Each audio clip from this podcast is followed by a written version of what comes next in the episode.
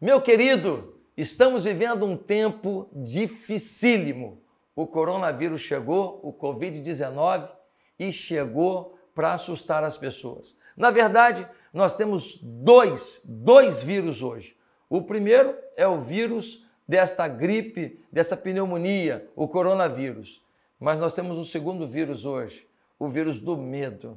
Eu não sei quem mata mais porque uma pessoa com medo, ela não se desafia. Uma pessoa com medo, ela não sonha. Uma pessoa com medo, ela se abate. Uma pessoa com medo, ela tem menos resistências imunológicas. Uma pessoa com medo, ela entra em depressão.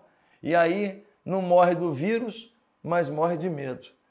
Hoje nós precisamos ouvir a frase do Senhor: não temas, não temas. Deus está conosco. E quero te falar uma coisa: no meio dessa luta toda que a gente está vivendo com o coronavírus, nós estamos aprendendo muita coisa. Nós estamos aprendendo coisa demais.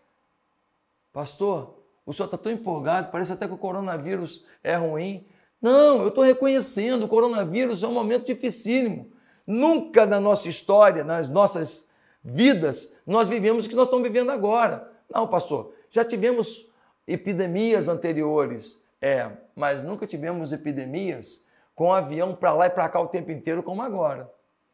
Com gente indo para um país, indo para o outro. Agora há pouco tivemos o carnaval aqui, estava cheio de gente da China, cheio de gente é, da Europa, aqui no nosso país. Segunda questão é que nunca tivemos uma epidemia em que as notícias corriam tão rapidamente. A gente sabe quantas pessoas morreram ontem na Itália, nós sabemos quantas pessoas estão infectadas nos Estados Unidos, nós sabemos quantas pessoas tem o coronavírus aqui no estado do Rio de Janeiro, ou seja, nós estamos mais alarmados. Nunca tivemos uma situação dessa. Nunca mais o mundo será o mesmo depois do coronavírus. Mas eu estou aprendendo umas coisas boas com isso tudo. Eu queria compartilhar com você. Uma delas, uma delas é que o nosso ritmo de vida pode ser mais calmo, pode ser mais lento. Está todo mundo em casa agora, porque senão fica contaminado. Por que, que a gente tinha que ficar na rua o tempo inteiro trabalhando, lutando, o tempo inteiro agindo? Por que, que tinha que sair para comer fora tantas vezes? Por que, que a gente não podia ter uma vida um pouco mais tranquila, mais caseira? Essa é uma lição que a gente está aprendendo agora. Uma outra lição muito interessante é que a gente não passava mais tempo com família porque não priorizava isso. É, porque agora é obrigado a ficar dentro de casa. E aí, eu estava hoje montando lá um quebra-cabeça junto com meu filho a gente junta ali montando quebra-cabeça. Quantos anos que eu não faço isso com meu filho? Quanto tempo que eu não faço isso? Quanto tempo que o marido e a mulher não estão paradinhos ali para curtir um filminho só os dois, deitado na cama, liga a televisão, vendo um filminho ali os dois? Quanto tempo? Quanto tempo que a gente não almoça junto, não janta junto, não lancha junto? Quanto tempo que não vai o marido, a mulher, todo mundo para a cozinha e todo mundo faz uma comida a três, a quatro, a cinco mãos, várias pessoas ajudando? Bem, família é prioridade. Eu espero que depois do coronavírus a gente continue entendendo que ficar mais tempo em casa com a família é importante. Uma outra lição muito, muito legal que a gente está aprendendo é que a gente não tem vida devocional porque a gente não quer.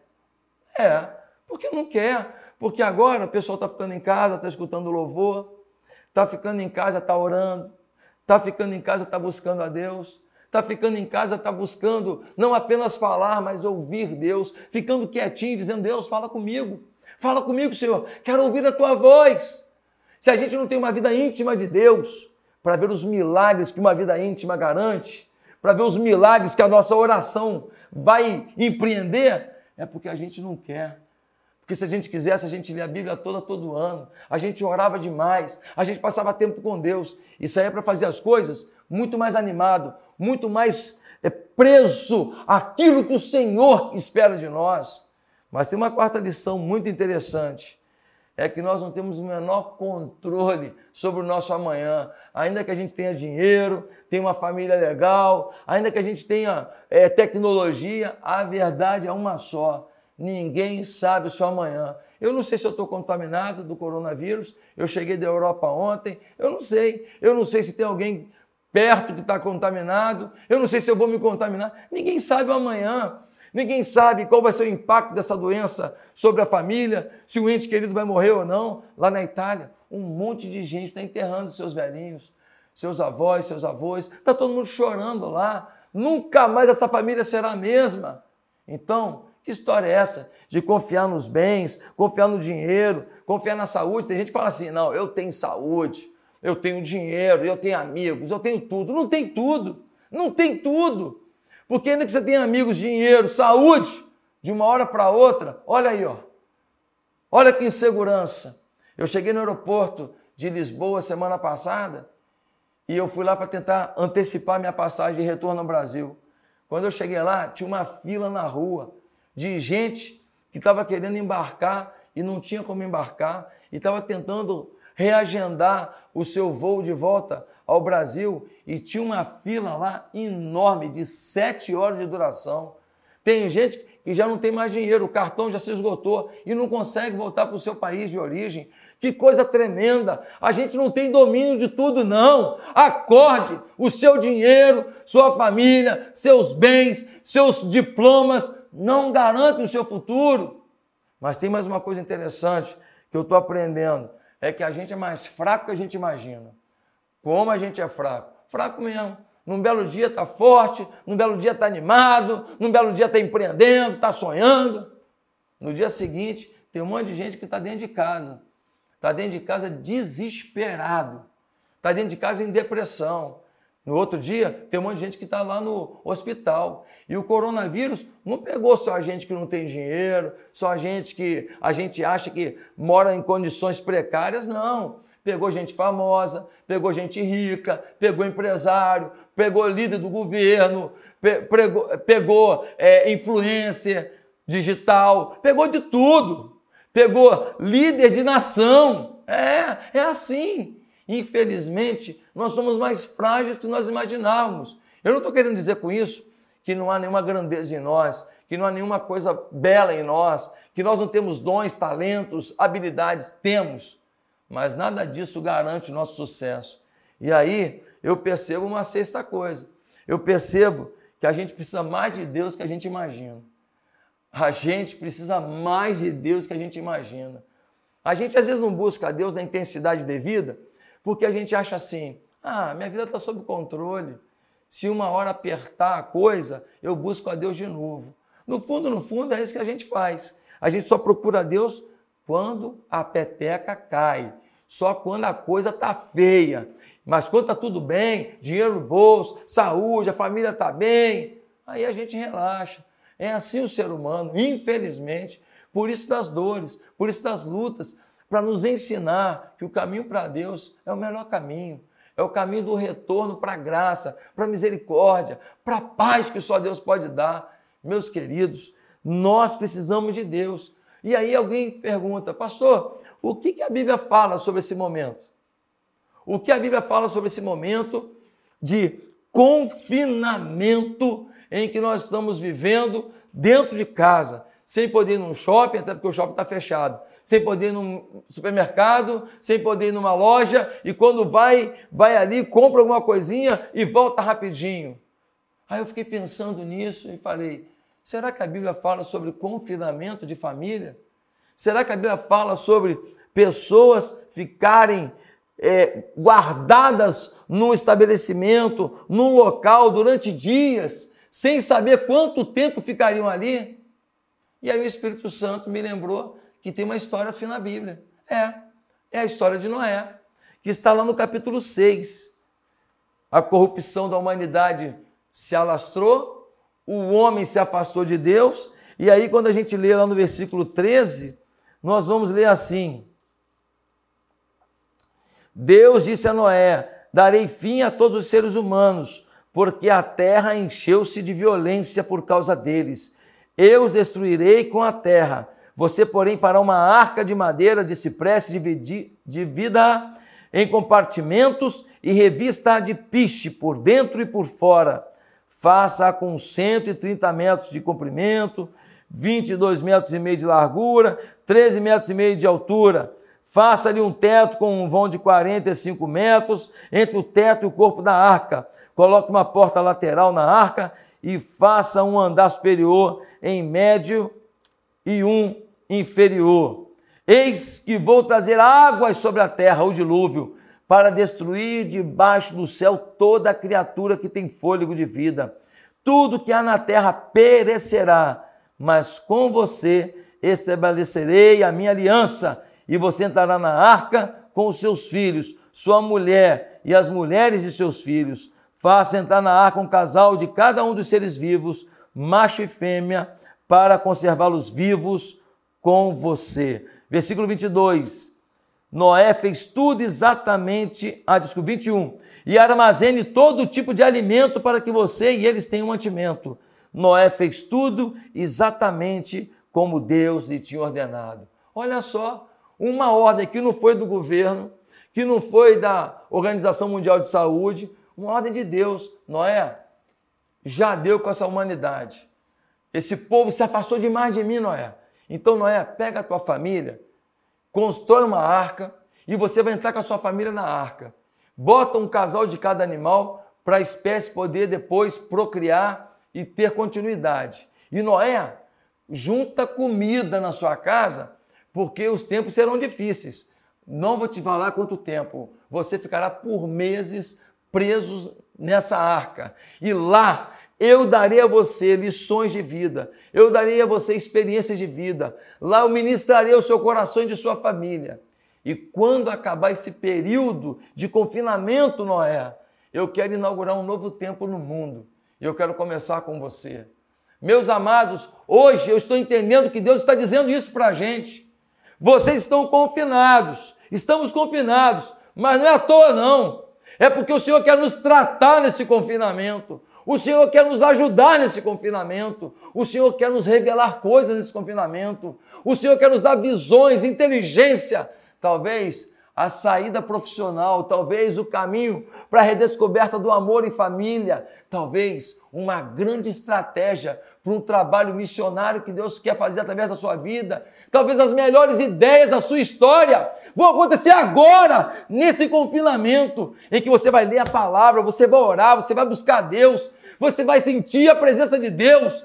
Deus vai falar com você, Deus vai tocar na tua vida, vai ser tremendo. Você precisa acreditar nisso. Esse tempo é um tempo de insegurança, é um tempo que a gente não sabe o que vai acontecer. Talvez vai faltar um pouquinho de dinheiro aqui, vai ter que vender alguma coisa para juntar mais um dinheiro, mas na próxima vez que acontecer qualquer coisa, você vai ter dinheiro guardado porque você vai aprender a poupar também e não gastar tudo. Nós sairemos vitoriosos disso. Agora, o que esse texto nos ensina? Ah, esse texto ensina muita coisa. Nesse tempo de confinamento, temos que aprender o seguinte: ter família protegida leva tempo e esforço. Noé ficou 120 anos preparando uma arca para um dia proteger a sua família. Se você quer que a sua família viva tempo bom, se você quer que na sua casa haja prosperidade, se você quer paz no seu lar, você vai ter que trabalhar em muito. 120 anos de suor, de esforço, de dinheiro, de investimento para um dia, no momento mais difícil, a família está protegida. Se você quer mudança na sua casa, você vai ter que trabalhar. Se você quer mudança na sua vida, você vai ter que ralar. Se você quer paz entre os seus filhos, você vai ter que se esforçar. Se você quer que o amor da sua mulher volte por você, se você quer que teu marido te ame novamente, você vai ter que se dedicar. Tem que haver esforço. Mas uma segunda lição a gente aprende aqui é que a família pode não ser perfeita, mas é o melhor lugar, é o lugar mais seguro para se estar. É, foi no confinamento que ele ficou tinha cheiro ruim dentro da arca? Sim, um monte de animal, os animais continuaram fazendo suas necessidades, o ambiente era fechado. Não era o melhor lugar do mundo, mas era o melhor lugar do mundo para se estar. Porque do lado de fora, dilúvio, a água caiu, caiu, caiu, inundou toda a região, tudo ficou, as montanhas ficaram abaixo da água. Quem ficasse lá fora morreria. Só lá dentro as pessoas tinham garantia de vida. Portanto, pense na sua casa e pense o seguinte: não é no seu trabalho que você tem que se refugiar, não. Não é no seu trabalho, não. Não é nos seus amigos de bar que você tem que se refugiar, não. Você tem que olhar para sua casa e falar: aqui é o meu quartel-general, aqui é o meu porto seguro, eu vou ficar aqui, eu vou cuidar desse lugar. Ah, a mulher está pedindo para pintar aquela parede, que besteira. Ah, a mulher pediu para botar o papel de parede ali naquele canto. Ah, que bobagem. Uma mulher já quer trocar o, o, a mesa. Não, não é bobagem, não. É a tua casa. Quanto mais confortável você puder, quanto mais limpinho você puder, mais cheiroso você puder, faça! É a tua casa. Tem família que pega a louça do casamento, aí pega a louça do casamento, fala, num dia especial, eu vou usar minha louça do casamento. Dia especial é todo dia. Pega a tua louça do casamento e bota aí, se quebrar, quebrou. Usa o teu melhor no dia a dia com a tua família, porque a gente não sabe se vai ter chance de usar quando a gente não valoriza cada momento que a gente tem hoje. Mas tem uma terceira coisa que eu aprendo aqui. Eu aprendo que diante da insegurança da vida, a coisa mais importante que a gente pode fazer é amar a Deus. Noé, diz o texto, olha isso no versículo 9: era homem justo, íntegro entre o povo da sua época, ele andava com Deus. Tempestade chegou, eu ando com Deus. Doença chegou, eu ando com Deus. Do, é, peste chegou, eu ando com Deus. Dia tranquilo, estou com Deus também. Dia de sol, estou com Deus também. Assim tem que ser a vida daqueles que entendem que existe um Deus. O Noé andava com Deus. E aí o que aconteceu? A nação toda na impiedade, todo mundo transando todo mundo, todo mundo enchendo a cara, todo mundo falando que o que importa é o que eu penso, o que eu quero, e eu mando no, no pedaço, e o que importa é minha, meu pensamento, minhas ideias, e se alguém se contrapõe a elas, é meu inimigo. Não é assim que as coisas são hoje? Você não pode dar uma opinião contrária ao que a mídia diz aí, o que as pessoas falam, senão você é alijado do sistema. Pois é, mas a verdade é a palavra de Deus. Não é o que o artista está dizendo, não. Não é o que a dançarina está falando, não. Não é o que o apresentador de televisão está falando, não. Não é o que a novela prega, não. A palavra de Deus é que garante a nossa sobrevivência, a nossa paz, a nossa integridade, os valores da nossa vida. Agora, olha o que diz o texto: diz o texto que todo mundo não estava ouvindo Deus, mas Noé ouvia. E Deus falou para ele: faça uma coisa maluca. Faça uma arca no meio do deserto. Você faria? Eu não faria. Eu ia falar, Deus, está de brincadeira. O senhor está de brincadeira. Como é que eu vou fazer uma arca no meio do deserto? Vão ficar rindo de mim. Mas Deus falou, faça.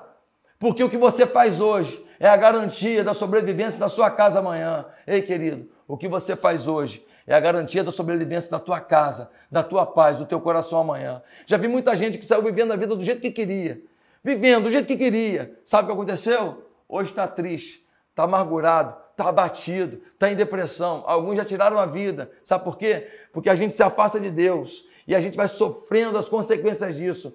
A conta chega. A conta chega e a conta é alta. Queridos, ninguém ouvia Deus, mas Noé ouviu. É possível ouvir a voz de Deus, mesmo no mundo tão perdido. Mas em segundo lugar, eu percebo uma coisa aqui muito interessante: ouvir a voz de Deus significa muitas vezes ser chamado de louco.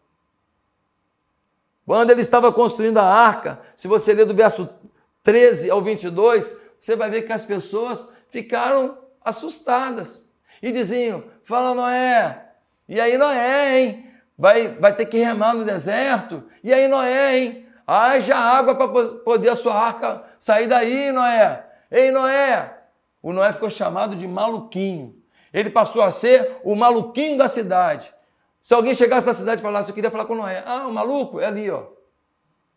Quantas vezes Deus pede algumas coisas a gente que parece loucura. Parece loucura, mas é a vontade de Deus. É o querer de Deus. Às vezes você vai ter que largar um emprego, deixar sua cidade. Às vezes montar um negócio, mesmo todo mundo dizendo que você não tem chance nenhuma. Talvez uma ideia para você fazer um projeto de, de acolhimento com alguém, uma, suprindo uma necessidade social dessa cidade, e todo mundo vai dizer: Isso não vai dar certo, mas Deus está te pedindo isso. Parece loucura, mas se Deus é contigo, quem será contra você? Com você, Deus é a maioria. Deus é a maioria. Deus sempre é vitorioso. Deus sempre é maior. Você não pode duvidar. Mas eu aprendo também aqui que se o pecado está presente na nossa vida, fica ruído para entender a voz de Deus. Noé entendia a voz de Deus, o povo não. Qual a diferença? É o que diz o texto, que ele era justo e íntegro. Ah, pastor, se eu viver a minha vida no pecado, eu nunca vou entender a voz de Deus? Não. Porque o pecado gera ruído na comunicação. No Wi-Fi de comunicação com o céu, o pecado faz a linha cair. A linha cai, você não consegue acessar mais os vídeos que Deus quer colocar para você assistir. Você não consegue mais mandar um WhatsApp para o céu e ouvir a resposta que vem de Deus. Meus amados irmãos, ouvir a voz de Deus é fundamental. Você tem ouvido a voz de Deus? O que, que você faz hoje que você ouve a voz de Deus primeiro? As suas decisões são pautadas em Deus ou na sua vontade? O que, que você fez esta semana, esse mês, em que você diz assim: Deus me falou isso? Pastor, mas eu nem sei se Deus fala. Deus fala. Eu queria te garantir uma coisa: Deus fala. Eu falei com ele hoje. Deus fala, ele fala. Eu preguei de manhã, eu falei, eu preciso pregar melhor, eu preciso ouvir mais de Deus. E Deus está falando aqui agora. Eu sei quando Deus está satisfeito ou não está. Basta a gente querer ouvir a voz de Deus. Agora tem duas consequências quando a gente ouve a voz de Deus. Duas consequências. Primeiro, toda família é abençoada. Toda família. Você ouve a voz de Deus, sua família recebe a benção. Porque se você olhar no versículo 18, você vai ver uma coisa interessante. Com você estabelecerei a minha aliança. A aliança era com quem? Com Noé. E você entrará na arca com seus filhos, sua mulher e as mulheres de seus filhos. A aliança era com Noé, a bênção era para a família inteira. Quando você começa a ouvir a voz de Deus, quando você começa a se antenar em Deus, as pessoas da sua família começam a receber bênçãos e essas bênçãos começam a ser nítidas. E muitos deles começam a compreender que a tua fé e a tua ligação com Deus é que fez com que recebessem a bênção. Mas tem uma segunda coisa que acontece quando a gente ouve essa voz de Deus. Sabe o que é? Salvação. Fora da arca foi perdição. Dentro da arca foi salvação. A aliança de Noé com Deus fez com que sua família entrasse na arca. Não apenas fossem abençoados, mais que isso, foram salvos da morte. Pois hoje eu queria dizer uma coisa para você. Se você busca a Deus, se você se encontra em Deus, se você se conecta a Deus, sabe o que vai acontecer? As pessoas da sua família vão conhecer Jesus Cristo como Senhor e Salvador. Eu tinha oito anos de idade quando eu fiz uma oração dizendo: Jesus, eu te quero como Senhor da minha vida. Eu me lembro como fosse hoje. Eu era um menino, eu não tinha os pecados assim, matar, roubar, destruir. Não, eu não era nenhum pecador fazendo um monte de coisa, mas eu era pecador. Eu, como menino, pecava no nível de menino, mas eu sabia que eu tinha pecados. E naquele dia, a voz de Jesus tocou no meu coração. E era uma vigília. E eu ouvi a voz do Espírito Santo dizendo: Você é pecador. Aceita Jesus como Senhor da sua vida. Eu saí dali chorando muito, entrei no gabinete do meu pai, era uma vigília de oração. Meu pai estava no gabinete e eu falei: Pai, acabei de aceitar Jesus como Senhor da minha vida. O meu pai falou assim: Então vamos orar nesse momento, agradecendo a Deus, porque eu orava desde que você era do vento, estava no ventre da sua mãe, para que você se convertesse. E eu aceitei Jesus como Senhor da minha vida. Eu me batizei. E eu era um menino diferente. Eu fazia bagunça, mas eu sabia que eu era diferente. Eu tinha tentações, mas eu sabia que eu era diferente. Eu tinha quedas, mas eu sabia que era diferente. E eu fui conduzindo a minha vida como um adolescente diferente, brincalhão, jogando bola, namorando, indo para o cinema, mas diferente. Eu sabia que eu devia satisfação a Deus. Depois, quando me tornei adulto, fiz a faculdade de informática, comecei a trabalhar, a ganhar dinheiro, e Deus falou assim: Eu te preparei a vida inteira, mas agora que você vai saber para quê? É para ser um servo fiel, é para ser um pastor. E aí eu disse: Senhor, mas eu não quero. E Deus falou assim: Mas não é você que tem que querer, eu sei o que é melhor para você. E eu fiz o seminário, me tornei pastor, porque um dia um menino se converteu. Ah, queridos, a conversão é o início de tudo. Hoje eu tenho vivido momentos tão lindos, tão maravilhosos, mas a conversão é o início de tudo. Você precisa entregar sua vida a Jesus. Você precisa entrar na arca com Jesus. Você precisa ter uma vida íntegra com Ele. E aí, querido, pode ter certeza, toda inundação de vírus, toda inundação de coronavírus, toda inundação de informação, de fake news, de maldade que esteja ao seu derredor, não vai tirar a tua vida, não vai tirar a tua paz. E o Espírito Santo de Deus vai conduzir tua história. Você não quer isso? Você não quer isso na sua vida? Você não quer entregar a sua vida a Jesus? Você não quer ter uma comunhão sincera com Ele? Faz uma oração comigo agora, então. Fala para Deus agora que você quer, como Noé, entrar na arca com ele e botar toda a tua família na arca e fazer da tua casa um lugar próspero. E no final desse confinamento, você quer sair do confinamento que nós estamos vivendo para viver a melhor fase da sua vida. Ei, o melhor dia da sua vida não chegou, está chegando agora. Está chegando agora. Olhei para o futuro, gostei do que vi, estou correndo para lá. Essa é a postura de quem acredita num Deus Todo-Poderoso. Por isso eu queria te convidar, entrega a vida a Jesus agora. Entrega a vida a Jesus. Pastor, como é que eu faço? Repete uma oração comigo, estenda a sua mão aí para o aparelho da onde você está me assistindo. E diga assim: Deus, eu te recebo como Senhor da minha vida. Eu te recebo como meu Salvador. Eu peço perdão dos meus pecados. E eu peço que a partir de hoje a minha história não seja construída pela minha vontade, mas que eu esteja totalmente dominado pela tua vontade. Eu e o Senhor somos maioria para qualquer batalha dessa história. E eu declaro que esse tempo de confinamento é só o início da melhor fase da minha história. Em o nome de Jesus. Amém. Se você orou comigo, eu queria te pedir uma coisa agora. Tem um QR Code aqui, não tem? Esse QR Code que você está vendo aqui embaixo, você agora vai pegar sua, seu celular, você vem e fotografa nesse QR Code ele vai abrir para você uma tela no seu aparelho celular na mesma hora. E você vai preencher ali o que você quer com Jesus. Você vai dizer: Olha, eu quero isso, isso e isso. E nós vamos orar por você, nós vamos clamar por você. E a partir de hoje, uma nova história se inicia para você. Vai lá, pega o seu celular, vem, bota na câmera, fotografa esse QR Code que está aqui embaixo. Fotografe ele, vai abrir uma tela na mesma hora para você. E essa tela é a tela da tua conquista, é a tela da tua aliança com Deus. Lá, Noé, no final do dilúvio, recebeu um, um arco-íris como símbolo da aliança, dizendo: Deus, olha, nunca mais destruirei a terra com um dilúvio.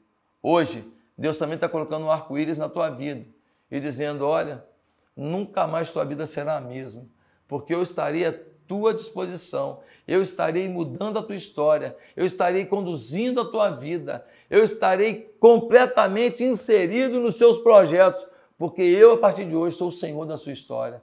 Faça isso. Vai lá, fotografa esse QR Code, preencha para a gente essa ficha dizendo: Eu quero um novo caminho com o Senhor e nós estaremos orando por você. Hoje é o dia de você declarar que o confinamento é simplesmente a preparação para o novo tempo. A arca que você está confinado é apenas a preparação para uma nova história que Deus quer escrever no mundo, começando por você. Que Deus te abençoe.